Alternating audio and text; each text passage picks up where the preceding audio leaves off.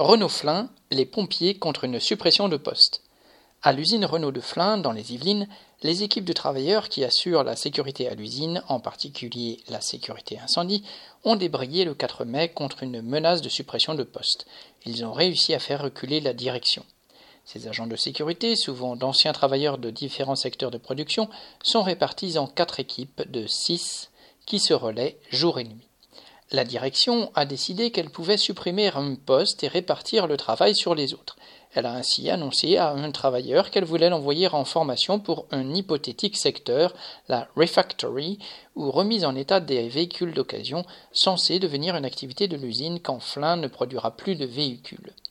La tâche de ce travailleur, qui consiste à assurer la maintenance des 3200 extincteurs des différents bâtiments, aurait dû être effectuée par les autres.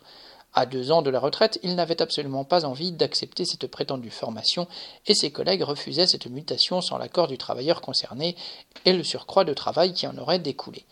L'équipe d'après-midi a donc débrayé le mardi 4 mai, l'équipe de nuit a suivi, et la direction a dû se débrouiller pour assurer la surveillance. Le lendemain, devant la détermination des grévistes, la direction a proposé que le contrôle des extincteurs soit fait par quatre apprentis bac pro qui valideraient ainsi une activité maintenance pour leur diplôme.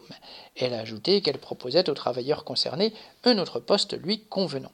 Cela a été fait devant les grévistes réunis qui ont réclamé aussi le paiement des heures de grève et l'ont aussi en partie obtenu.